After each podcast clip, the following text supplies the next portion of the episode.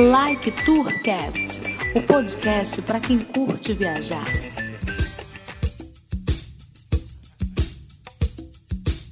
Decolando, eu sou Edmilson Júnior X. Que é Henrique. Fala galera viajante do Like Cast, sejam bem-vindos a mais um episódio. Hoje vamos conversar novamente com Guilherme Canever, que foi o nosso convidado no episódio 46. Volta para contar sobre a sua recente viagem à África e seu novo livro, Destinos Invisíveis. Claro, não custa lembrar que Guilherme também é autor dos livros Uma Viagem pelos Países que Não Existem, de Istambul a Nova Delhi, Uma Aventura pela Rota da Seda e The Cape Cow Mustache, Uma Aventura pela África, e criador do blog Sair Por Aí, tudo bom, Guilherme? Tudo bom, X? Tudo bem, Henrique? Pô, bem. prazer encontrar vocês aí de novo, né? Maravilha. Virtualmente, muito obrigado pelo convite. Bom dia, boa tarde, boa noite, né? Como diz no podcast. é muito legal nessa questão que o pessoal escuta em qualquer, qualquer momento, né? Muito bom estar de volta aí no, no Like Tour. Imagina. Bom, Guilherme, prazer recebê-lo novamente, né? Depois aí de mais de um ano e meio que a gente conversou. É, e a gente queria saber, né? Eu lembro que quando nós conversamos pela primeira vez, você comentou que a sua primeira viagem para a África, é, o início dela completaria 10 anos em 2019. E, pô, 10 anos é bastante tempo, então, para começar, o que mudou, né, na sua vida em termos profissionais, pessoais e turísticos de 10 anos para cá? Olha, essa é uma, uma boa pergunta aí, porque realmente a gente está falando de uma década, né? Quis muito eh, lançar esse, esse livro aí para uma data significativa, porque eu acho que antes de, de viajar, há 10 anos atrás, 2009, né, é, a África era para mim um ponto de interrogação, né? Gente tinha algumas referências, eu sempre falei, né, do meu avô que gostava de viajar lá, fazer trabalhos científicos no continente, então alguma coisa que a gente lia, pesquisava, mas sempre era um grande ponto de interrogação. E hoje já viajei para 35 países, passei já equivalente aí mais de anos talvez no continente mas a gente já começa a sentir um pouquinho de como se fosse um pouquinho de casa, sabe? Então é uma uma grande mudança, uma grande uma relação bem bem diferente, né? E hoje, né, já passei dos 40, casado, já estava casado naquela época, mas agora estou com, com um filho de 4 anos, uma filhinha de 7 meses. Então é um é um estilo acho que de vida bem diferente. Essas últimas viagens já não foram viagens tão longas, né? Que nem a primeira viagem que fui para a África, atravessei o continente de ponta a ponta, de mais seis meses viajando. Agora eu acabei fazendo viagens um pouco mais curtas, né? Não tirei já um período sabático, que nem eu fiz da outra vez. Então muita coisa mudou, com certeza. Você chegou a revisitar os lugares que você foi no, há 10 anos atrás? Sabe que não? Eu, eu até tenho umas, umas vontades, às vezes, de fazer assim, ah, uma viagem para os mesmos lugares, né? E eu tenho certeza que esses lugares, muitos deles mudaram bastante e que eu mudei muito também, então vou com certeza observar de outra maneira. Mas eu acho que os únicos países que eu acabei voltando, África do Sul, eu voltei mais de uma vez depois, mas sempre também fazendo uma conexão para ir para algum outro lugar, sabe? Então, naquela na primeira viagem, né, no primeiro livro, da porção sul e leste da África ficaram dois, é, três países que eu não tinha ido e que eu passei do lado assim da fronteira tudo. Era Lesoto, é, Suazilândia e Zimbábue. Então eu acabei indo para esses países. Lesoto é um enclave dentro da, da África do Sul. Suazilândia também fica entre a África do Sul e Moçambique, então eu acabei passando, viajando novamente. Depois teve alguma conexão que eu fiz e passei dias em em Joanesburgo. Então acabei voltando para a África do Sul. Tem um país que eu fui algumas vezes e que não está em nenhum dos meus dois livros. O pessoal fica até perguntando, nossa, mas por que que é o Marrocos? O Marrocos eu fui umas três, quatro vezes e também sempre tem, né, coisas para refazer, para fazer de novo, para ir no mesmo lugar, que é legal, mas o resto é só, só novidade. Então, o primeiro livro foram 15 países e agora tem mais, mais 18 nesse, nesse novo livro da África, que até eu intitulei, né, fora, fora, o título principal, né, tem o, o, primeiro era Uma Aventura pela África e agora é Uma Nova Aventura pela África, né? Também é mostrando um novo contato aí com, com, o continente. Então você conseguiu completar toda a África já, então? Passou em todos? Não, é, sabe que de todos os continentes, a África é o, é o, continente com o maior número de países. É, membros das Nações Unidas tem 54, então é mais do que Europa, mais do que Ásia, tudo. Isso que tem ainda uns outros dois aí que são independentes, mas não são, não fazem parte das Nações Unidas. Então ah, varia aí de 54 a 56 países. É coisa. Muito mais que Europa, mais que Ásia, mais que América. É o cheio de cantinho para descobrir. Aproveitando que você falou disso daí, né? O mundo todo fala África e entende como se fosse um país enorme, né? Mas não, é o continente africano. Tu, a diferença entre cada país, tu vê que é muito gritante mesmo, igual como aqui na América do Sul, que a gente vai pra Argentina, é um povo muito característico, o Chile é outro, tu consegue definir bem cada região aqui. Na África, se você vê um africano, tu consegue falar, ele é do, do, país tal, esse não. Eu acho que assim, identificar a defeição, assim, acho que não, sabe? Mas a variação é muito grande, é muito grande. Eu acho que aí cai uma das questões do, cultural, é, principalmente. Isso eu né? chamo de, de, destinos invisíveis, né? Tem, tem duas questões que eu escolhi esse título. Um, porque, claro, eu viajando, eu acabo puxando um pouco para o lado invisível para a indústria de turismo, né? Que o turismo cresce no mundo inteiro, cresce na África também, mas é muito pouco visitado, né? Tirando os safaris ou aquelas praias que paradisíacas do Oceano Índico, né? Que tem. Isso até tem um certo turismo, mas tem outros países que, que não tem esse tipo de atrativo, acaba sendo muito poucas pessoas que vão para lá, né? Então, enquanto, sei lá, tem o Museu do Louvre, recebe 10 milhões de visitantes é, por ano, tem países inteiros que recebem ali, no, desses que eu cito no livro, que é 30 mil, 40 mil é, visitantes por ano, né? Então é muito pouco, sabe? Então pouco dos destinos invisíveis é por isso. E outro porque a gente acaba não recebendo muita informação pela mídia, notícias e nada disso, né? Então a gente não sabe o que, o que são esses países, a gente acaba sempre falando simplesmente a, ah, a África.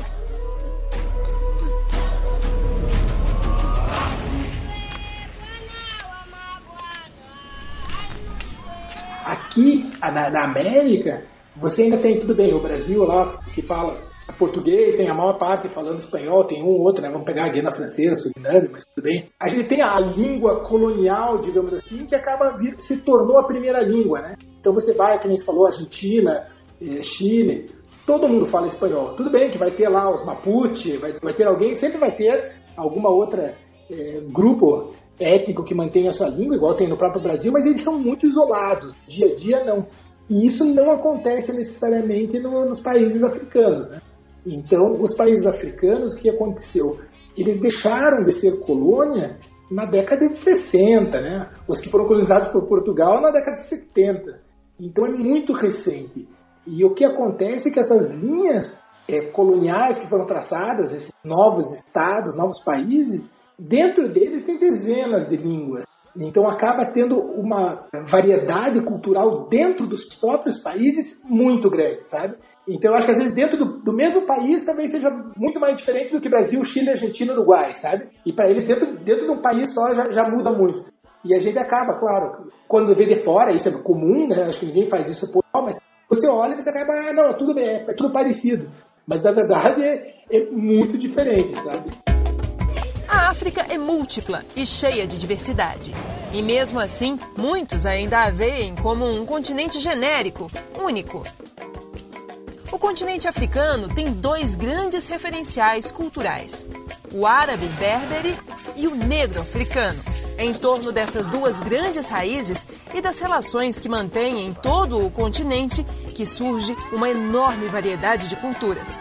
A estimativa é de que a África tenha dado origem a mais de duas mil línguas e dialetos.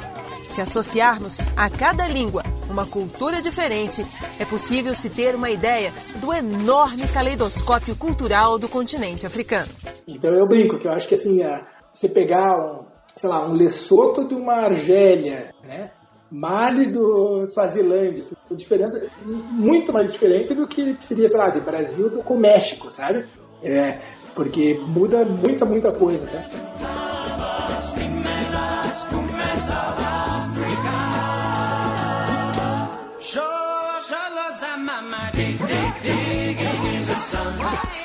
É, existe essa, existe essa tendência, né, de a gente generalizar, mas a divisão regional, tribal ainda é muito forte, né? O, a questão de identificação, né? É, eu, eu, vou colocar essa palavra, tribal mesmo, né? Et, étnica nesse sentido, né? Não se reconhecer, às vezes, como a nacionalidade do país, né? Mas pertencente a um grupo menor, né? É, é muito interessante que, que tem muitos desses povos que vem isso, e, é, o povo, a língua, a cultura, ela transcende as fronteiras, né, essas fronteiras coloniais que eu estava falando.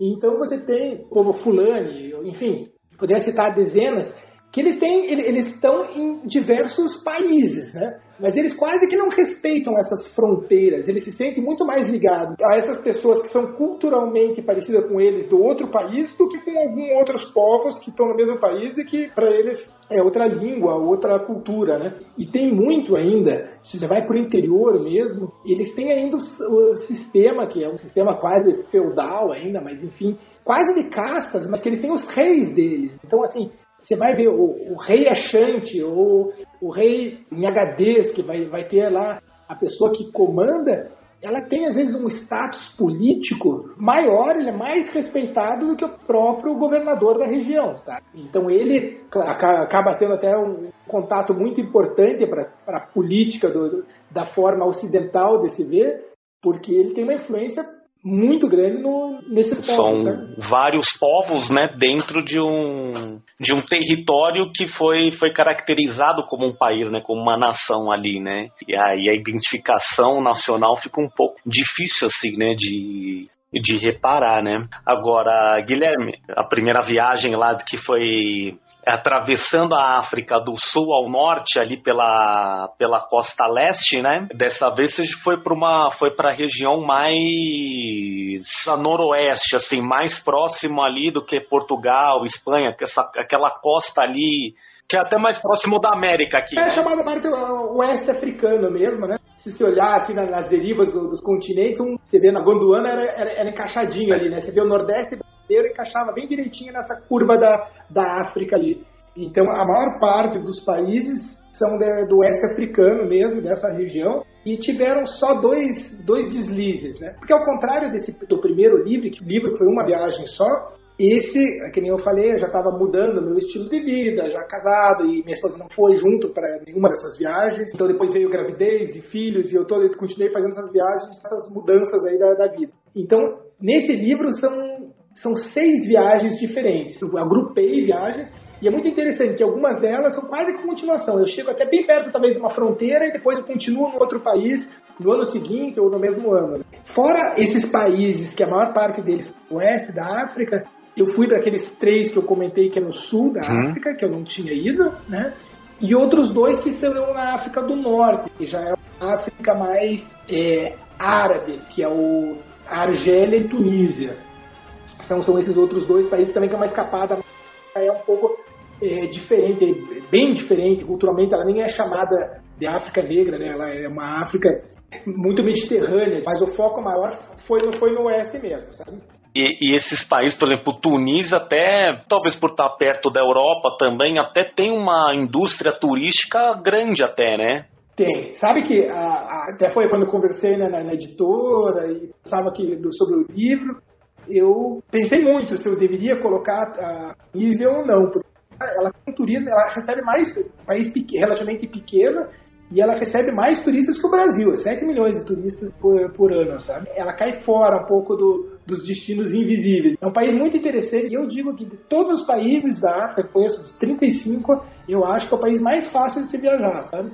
É um, é um país que tem uma, uma infraestrutura relativamente boa, as distâncias curtas, diversos atrativos, e, mas ela já. Nossa, tem, tem alguns é, lugares e sítios arqueológicos que você grandes de turismo, e é, por ela ser também mais ao sul da Europa, então você já tem um, um turismo bem desenvolvido na, na, Tunísia, né? diferente da Argélia. O país é, hoje é o maior país da África e antes era o Sudão, né? depois que dividiu o Sudão, o Sudão do Sul, hoje ficou com a, com a Argélia mas ainda até por questões é, políticas aí acaba não sendo assim um destino tão tão procurado e um, foi um, um país aí que me surpreendeu muito, valeu muita muito a pena, assim, sabe? Diversos, eh, desde sítios arqueológicos, certo, culturalmente, muito interessante, um povo super amistoso. Foi um dos países ali que, que eu lembro que eu não fiquei em nenhum hotel, sabe? Então é uma coisa interessante, que eu cheguei eh, na, na capital, nem, sempre quando eu acabo chegando, muitas vezes eu busco, né? Ou um ou através do aplicativo do Couchsurfing, né? Fico na, na casa do, e, e não foi diferente lá, fiquei na casa de um casal e depois eu deixo as coisas meio que indo acontecendo e fiquei na casa de outros Couchsurfers, mas lá é, é meio que nem Irã, assim. Pessoas acabam achando assim, ah, tem um primo do meu vizinho que tem um cunhado que mora nessa cidade e ele vai te receber. Daí você acha, tipo, não, não pode ser verdade. Você até fica pensando, ah, onde que eu vou? Vou chegar, que horas? Para procurar um hotel, de repente você chega na cidade depois de uma viagem de ônibus e tá lá o cara te esperando, às vezes manhã cedo, assim, para para te receber, para levar para casa dele. Isso quando você não tem que levar umas comidinhas junto no ônibus, presente, foi assim, foi incrível, sabe? Uma questão assim muito de o país com muitos atrativos, muitas coisas interessantes, mas essa relação aí com as pessoas aí com certeza um bônus bem bem grande, sabe?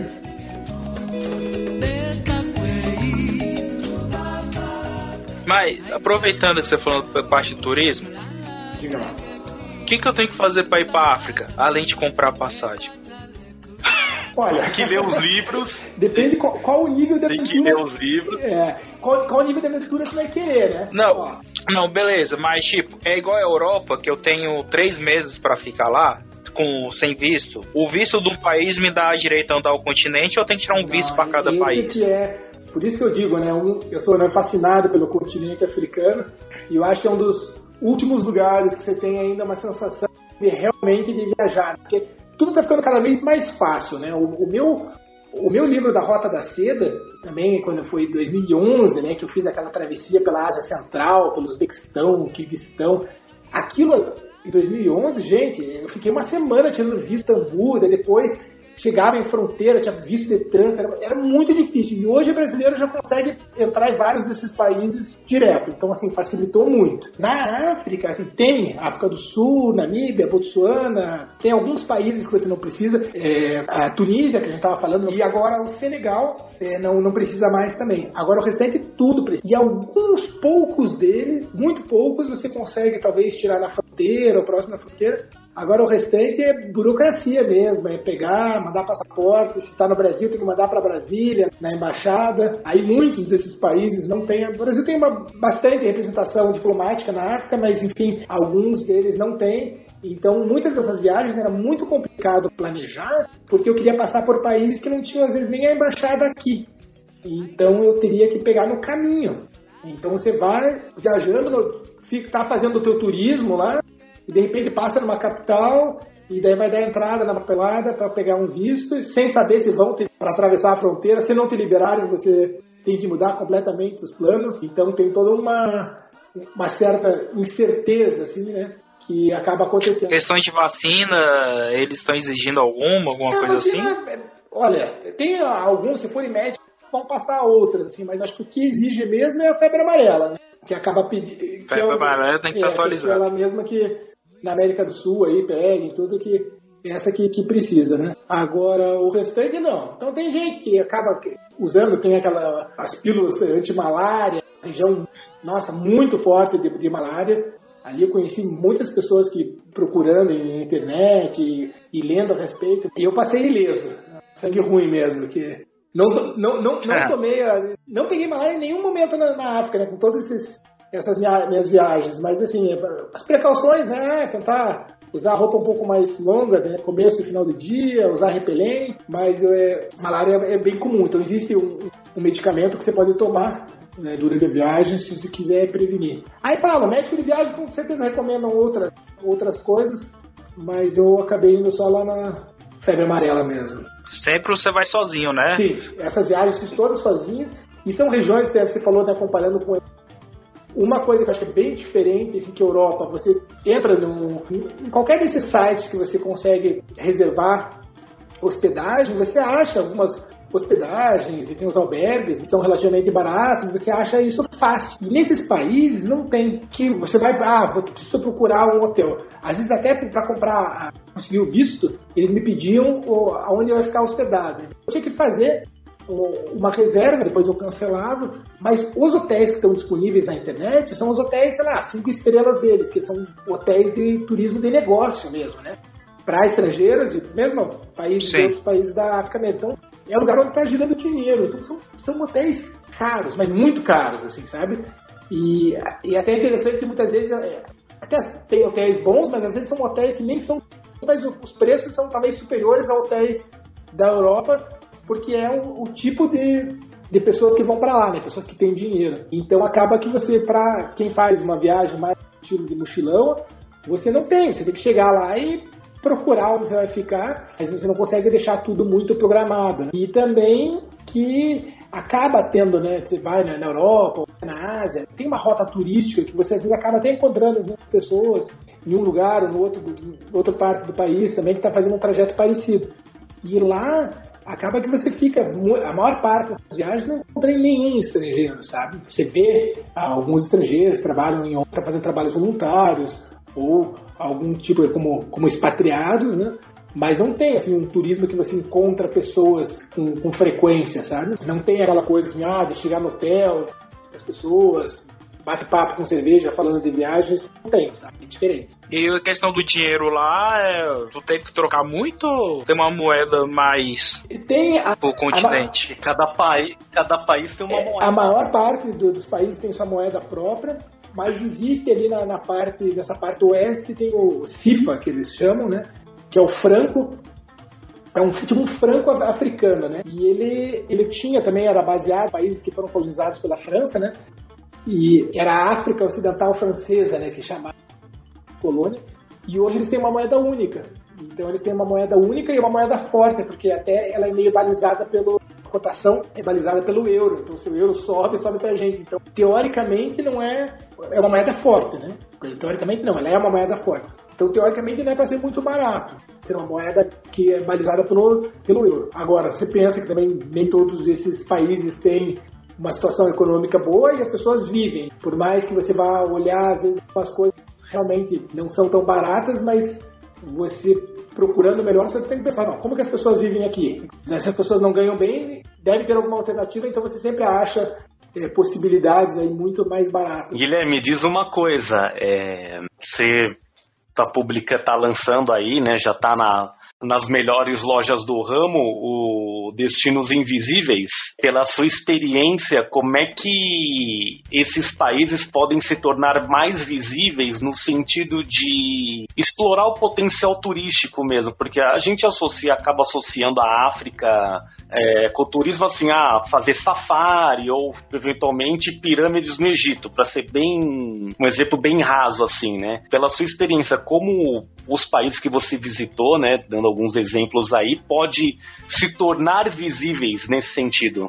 Bem, acho que tem questões é, muito grandes, alguns deles serem é, resolvidas, que é a estabilidade política, né? Você tem muitos países saindo de, de ditaduras, então você tem uma, algumas incertezas, então isso com certeza assusta né, o estrangeiro. E questão de infraestrutura, também é difícil, às vezes você, por mais que você tenha um atrativo incrível, se você tem uma estrada muito ruim, você não tem, é, que nem até estava citando no, na Argélia, a Argélia tem, pô, tem metrô é, muito melhor que de Curitiba, brinco, né? Curitiba eles estão prometendo metrô há algumas décadas aí, né? Não tem. Era pra ficar pronto pra Copa, mas enfim. Você tem, você tem estradas boas, tudo, mas você quer chegar, de repente tem um grande sítio arqueológico romano, tudo, você tem transporte para ir para lá. Tem muito o conceito assim, ah, ah, tem um ônibus que vai para outra cidade, mas são poucos ônibus, né? Fora ônibus entre as cidades grandes, que isso funciona bem, é, é, é muito complicada a, a infraestrutura mesmo para o turismo, né? Desde estradas, em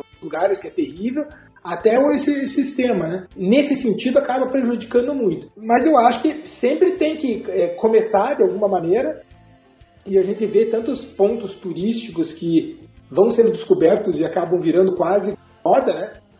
E às vezes eles não são tão simples assim de chegar e de usar. Então eu acho que muito é de, é de conhecer mesmo, né? Então eu fico até um pouco. Eu acho que eu acabo contribuindo, né? Mostrando esses lugares, mas eu sempre fico com, com o pé atrás, assim, sabe? Eu lembro do filme A Praia, assim. Eu, eu, às vezes, será que eu estou entregando o mapa para as multidões, né?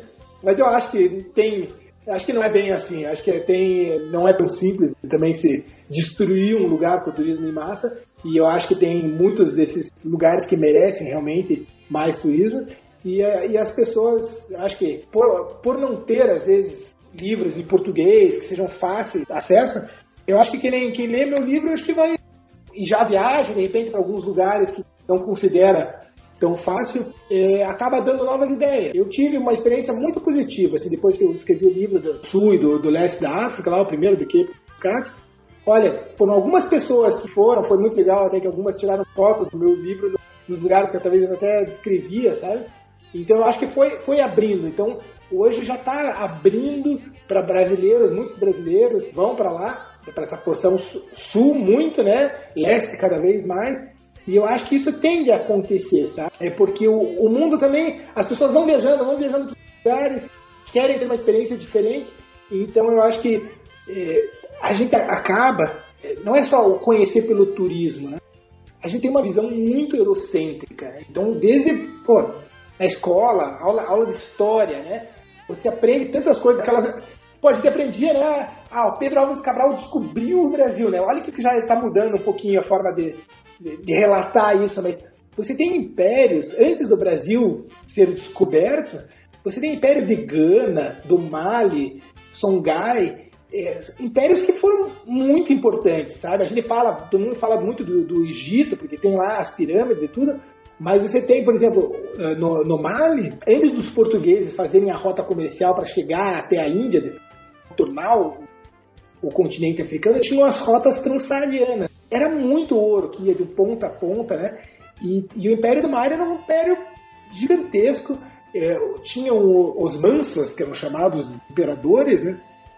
E eu sempre falo, teve um que é o Mansa Musa, é uma história fascinante. E ele, quando passou pelo Cairo, ele distribuiu tanto ouro com a comitiva dele, de camelos e escravos, pessoas, tudo. Ele, ele distribuiu tanto ouro no Cairo, no Egito, que derrubou a cotação do ouro por anos, sabe? Então, assim, a gente nunca ouviu falar dele, né? Tem um mercado que acontece lá nas segundas-feiras, eu participei desse mercado, por sorte ainda era uma, um festival lá que estava acontecendo, religioso, então foi muito interessante, muito bonito. Eu até brincava, assim, falava, ó, viajar não fica melhor do que tinha a histórica Timbuktu, né, que tinha umas bibliotecas e coisas incríveis do passado também, que hoje é uma região que é bem sensível, que não não tá dando para ir lá por causa dessa revolta dos, dos Tuaregs, mas na, na Mauritânia também fui para Xinguete. Xinguete é uma cidade na beira do deserto, é uma cidade bonitinha, de pedra, assim, uma cidade, a cidade velha, assim, bem deteriorada, mas eles têm essas bibliotecas, são algumas que são as famílias que cuidam dos. Então eles têm esses livros com, sabe, séculos e séculos, são cuidados pelas mesmas famílias, eles abrem, coisa incrível que você está tendo acesso a isso. E pô, quantas pessoas você perguntar já ouviram falar de Xinguete no é. né? E é uma coisa que nem é tão difícil chegar, sabe? Lá até já encontrei assim um outro europeu, assim, não é tão fora, mas é, sabe, uma experiência assim incrível, né? E daí voltando dos impérios, né? Pô, falei de Gana, Benin e no próprio Zimbábue, muitas pessoas vão para as Cataratas Vitórias que ficam na fronteira da Zâmbia e Zimbábue. Então, você... o, os, os lago, o lago, né? O Lago Vitória ali, é, né? E você tem, você tem a, o Grande Zimbábue, que é uma, nossa, são tem paredes de 10 metros de altura, alguns metros de espessura, feito de, de, de de pedra, e eles têm aqueles pássaros que eram esculpidos de pedra, e, e lá eles acharam porcelana, eles tinham intercâmbio com, com Europa, com Pérsia, com China, sabe?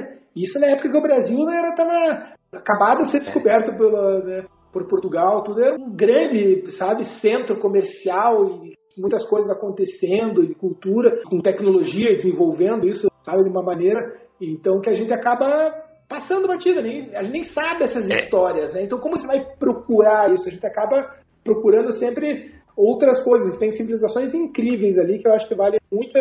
Não, é que assim, no, no Brasil, né, os indígenas brasileiros, eles tinham um estilo de vida muito primitivo, né? Na, nas ciências sociais, na antropologia, essa palavra é, é bem usada para descrever as formas de vida, né? Primitivo não no sentido de inferior. E a África ela já tinha, os povos africanos eles já tinham uma organização que envolvia comércio, hierarquia política, né? E isso acaba gerando, vamos colocar assim, mais elementos históricos físicos, né? Em termos de construção, em termos de criação de objetos, de ideias, de cultura no geral, né? Sim, mas é, eu acho fascinante como brasileiro e, e descobrindo um pouco da África e, e ver pô, a ligação fortíssima que nós temos, né? Você vai para Gana, é, tem diversos fortes, muitos deles portugueses, mas tiveram também holandeses, que estiveram lá, que eram, foram os fortes onde os escravos eram armazenados antes de ir para a América e grande parte deles para o Brasil, né? Então você visita todos esses fortes, tem toda a história de tudo isso que aconteceu lá tem também algumas histórias fascinantes que eu não tinha tanto conhecimento desses povos que foram escravizados e depois que eles foram libertos, eles voltaram para os seus países, sabe?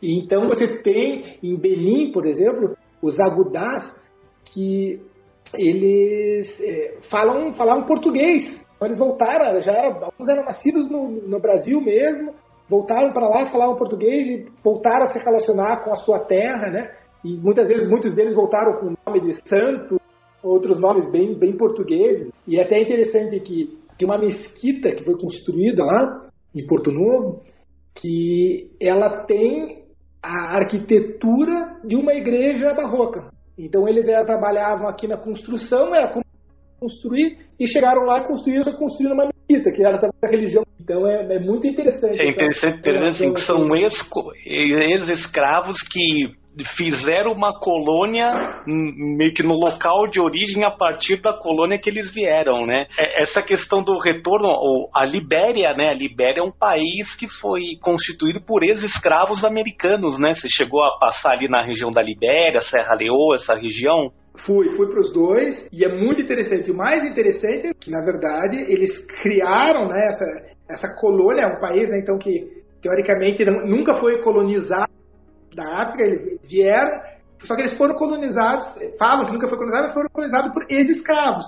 Só que o mais louco dessa história é assim, não eram escravos que saíram dessa região. No Benin ali, pelo menos eles estavam voltando para o seu território geográfico, ou pelo menos do, é. das origens, né? Esse não, eles pegaram, encheram navios e mandaram para a Libéria. Então, às vezes, o cara era de um, sei lá quantos milhares de quilômetros dali, mas ele chegou lá. Então. Foi para aquele pedaço, né? É, que era uma região que ele não conhecia, ele não interagia, não conhecia a língua. E, e aí que entra uma questão, eles até eram chamados de Pongo, né? Esses escravos libertos. Eles chegam lá, tendo um contato, às vezes de muito tempo, né? Nos Estados Unidos. Então, o que, que eles têm mais em comum? Eles, a coisa que eles têm mais em comum é o inglês. E é isso que faz deles um povo. Então, de como ele ia, claro, é de ter sido escravos, mas eles chegam lá como ex-escravos, e de novo, daí vira, começa a ter quase que uma luta de classes, porque eles são os novos colonizadores e eles a, acabam a, absorvendo alguns aspectos, né, americanos e na Serra Leoa ingleses, né, que é daí já já foi colônia, mas vieram muitos expulsos, né, da, da Inglaterra e foram para lá e para colonizar junto. Mas esses povos foram ficando e, e com o tempo passaram a fazer parte desses países, né? E até hoje tem um dos povos, fora as outras etnias que já tinham lá, mas que fazem parte lá. E daí eles têm esse inglês que é um é um inglês crioulo, assim, meio misturado com todas essas, essas diversas línguas. É muito, muito interessante isso. E sobre o livro, vamos ir. começar a entrar dentro do livro mesmo. Como é que surgiu a ideia de fazer esse novo livro? Foi a editora que te pediu um novo livro ou você, opa, África, vou escrever um novo livro? Como é que surgiu a ideia para você crescer Olha, tô, tô esperando o dia que a editora falasse, eu tô, vou te mandar uma passagem aqui se escrever. Não, infelizmente não, isso aí foi. Até não, não foi. Eu acho que até quando a gente fez, eu já tinha, né? Quando a gente já tinha feito algumas viagens, conversou e tudo, mas eu, eu fui fazendo as viagens e assim, eu digo, eu sou antes de tudo um viajante, né? Então eu vou fazer, faço as viagens, daí faço as minhas anotações. É claro que depois de já ter escrito três livros, você acaba já tendo é, um olhar e até uma anotar as experiências um pouco diferente, né? Então eu já consigo talvez anotar em poucas palavras e frases algum conteúdo que eu vou transformar e vou reler ou relembrar a minha experiência mais facilmente. Então isso, com certeza, isso acontece, né? Mas não, foram viagens que eu fui fazendo e não tinha a ideia do livro em si. O livro, a primeira vez que eu falei do editora foi no começo do ano passado. Então, no começo do ano passado eu falei e já, já tinha um bom conteúdo e daí depois disso eu fiz essa é, fiz duas viagens, né? Serra Leoa, Libéria e Guiné e depois Mauritânia e Mali. Duas viagens diferentes que eu fiz que eram para encerrar. Eu, eu, eu, eu, divido, na verdade, por partes. Então a gente até acabou falando bastante, outra vez a gente contou até de, de casos que aconteceram na viagem e tudo. Mas eu tento fazer uma, uma mescla, né? O, o, livro, ele é um livro sobre as minhas viagens, então a minha experiência pessoal na estrada. Eu vou realmente narrando e contando o que eu fiz, o que eu visitei, as pessoas que eu conheci. Eu tomei mais cuidado nesse livro do que outros, anotar nomes e tudo, das pessoas mesmo, assim, contar um pouco mais essas histórias, detalhar um pouco mais. E de pano de fundo, claro que com a minha experiência, o que eu fiz, o que eu vi, as minhas percepções, eu acabo colocando um pouquinho dessas, dessas histórias de cultura, mas isso de uma forma é, mais leve, digamos assim. Claro que é uma parte que eu me, eu me interesso muito, gosto muito, gosto de contar, deve dar para ver, né, porque eu falei bastante sobre isso, mas acaba sendo sempre contando da, da minha experiência. Né? Então acaba sendo a minha visão, o que, que são as minhas percepções desses lugares e sempre dando acrescentando de uma forma bem bem natural assim. Eu até brinco, né? Saiu recentemente o, o livro do Laurentino É verdade, Gomes, o né? primeiro sobre a escravidão, né? E, e ele, é, eu tô com ele aqui, já não li, dei uma, mas eu brinco que você vai para muitos desses países que eu fui, então se quer se aprofundar, você pega um livro desse, você vai pegar um historiador e tudo, eu dou pinceladas, só para se, né, se situalizar, né, tudo, mas não, não, não é uma coisa assim aprofundada, né, porque é para ser para fluir assim. É o seu quarto livro sobre a África, né? Quarto livro. Se eu não me engano. Pre pretende sair do grande continente e para algum outro? Olha, eu que quando eu comecei a fazer essas que eu não tinha o plano de escrever o livro, é, hoje eu não tenho também assim nada que é, pensando assim no próximo livro, sabe? Mas eu não tenho nada previsto não. Acho que eu vou é, curtir, né? Tenho feito aí palestras, eventos, atividades. E eu acho que tem, é o momento de curtir um pouco isso, vender, interagir com os leitores. Muitas pessoas me escrevem. Eu acho muito legal isso. Que, às vezes a pessoa de, no estado que às vezes nem imaginava que chegar o livro, chega, ela pega, me escreve e faz comentário. Às vezes está indo viajar, ou às vezes. O maior público acho que não são nem as pessoas que viajam para esses lugares. Querem ler porque elas nunca iriam para esses lugares. É muito... Mas, agora que nem eu falei, né, com um filho pequeno, acho que devo focar um pouco mais em viagens com eles. E bom, vou continuar, claro, fazendo minhas viagens, mas acho que eu, eu imagino que demore um pouco mais para sair agora o próximo livro, se sair talvez bastante tempo. Mas nunca se sabe também, né? Vamos ver. Só para fazer um jabá do Like Tour e do Destinos Invisíveis, o prefácio do Destinos Invisíveis foi escrito pelo André Franca, a gente já entrevistou aqui no Like Tour, então ouça lá também. É, até não sei se na época que você fez o dele era, era por causa do Países que não, Países que não existem, Países que não existem é meu outro livro. Era o, o Não, não Conta Lá em Casa, um programa super consagrado, né? E, e hoje eles estão né, com Que Mundo é Esse, né? Que também já acaba amadurecendo, né? Que é, uma questão bem geopolítica, tudo, pô, interessantíssima. E, pô, fiquei muito legal, são pessoas que eu conheço assim, é, pessoalmente, no meu livro País que Não Existe, o Chaka, né, que fez o, o prefácio, pô, mora em Nova York, mandei para ele, o cara adorou, escreveu um baita prefácio, foi super legal. Acho que ajudou muito na divulgação isso, né? E agora o André também, pô, super bacana, super A gente tem várias visões de mundo parecidas. E também falei com ele, a gente já trocava umas linhas. O cara topou, gostou do livro. Foi muito legal. Eu fiz um lançamento no Rio, ele estava com a crânia gravando lá pro, pro programa dele, mandou um, um vídeo falando, falando do livro, falando do lançamento. Muito legal, muito como hoje em dia facilita, né? A internet acaba aproximando as pessoas. Hein? Ah, sem dúvida. Separando também, né? Depende, depende das opiniões. Ah, isso não. é, hoje em dia. Eu, hoje em dia tá um. Eu, eu, criou uma eu falei divisão. aproximando, eu só pensei, eu falei, pô, é aproxima, a- aproxima com os estranhos e afasta dos amigos, né? Porque, pô, às vezes tem uns grupos de WhatsApp que são complicados, né? Os meninos aqui do site Maxon Kid Brasília. Pergunta a última vez que eu vi eles presencialmente. É, Quando eu fui aí em janeiro. Não vou mentir, não. Eu acho que foi. É, eu, bom, eu não sei. Eu, eu, eu não duvido. Mas é isso, é, não, bom, normal. Agora, o Guilherme, pra gente finalizar aqui o nosso episódio, onde é que você vai fazer uma viagem normal? Vai tipo assim, ah, pô, vou pra Nova York, vou pra. Vou pra Salvador. É. Para, para, para, para, para, para, para aí, parei, parei. Como assim viagem normal é Nova York? Nova York é a cidade, a cidade que mais recebe turista, nesse sentido. Não, viagem normal eu ia aqui em Brasília e aqui pra Caldas Novas, que é três horas de Sei, viagem. É, uma vocês viagem normal. entenderam, vai. Não, entendi, entendi o que ele quis dizer. Aí quer dizer que viajar pra África não é normal. Não, isso que, não deixa, deixa eu falar. É uma viagem normal. Eu tô, eu tô indo com a família agora. A esposa, filho vai estar com quatro anos completos, a filha vai estar com nove meses, e eu tô indo pro Cabo Verde. Né? É uma, uma viagem de família. Né? Então você vai. Sa- Sabe uma coisa que eu lembrei, assim, por, por falar em viagem normal, né? Na a segunda vez que eu tava na Bélgica, né? E a Bélgica fez umas colônias lá na África, né? Põe o, põe o Sou Rica aí. Sou rica, sou rica. Mas a gente via no jornal todo dia, tinha notícia sobre o Congo. É, a gente não vê notícia sobre o Congo aqui, né? E lá, eu não sei se eles tinham tropa lá, eles tinham alguma coisa lá ainda, né? Alguma ajuda militar, enfim. É, não, fica, com certeza. Ele acaba. O Congo é muito ligado, né? A Bélgica, até hoje. muita coisa, né? Mas aparecia lá o Congo, alguma coisa eles estavam fazendo lá e era uma questão militar, né? Então a próxima é Cabo Verde. Ô, espe- Henrique, espera um pouquinho, controlador de áudio. Sobe o Conga lá Conga aí. Congo.